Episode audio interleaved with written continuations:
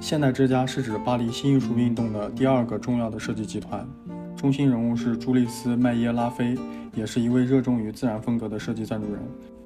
1898年，他在巴黎开设了称为“现代之家”的设计事务所和展览中心。从设计到制作，为顾客提供新艺术风格的家居、室内装饰和日用品。这里还集中了一批富有才华的年轻设计师，他们的设计风格与设计之家无论在观念上还是在形式特征上都比较近似。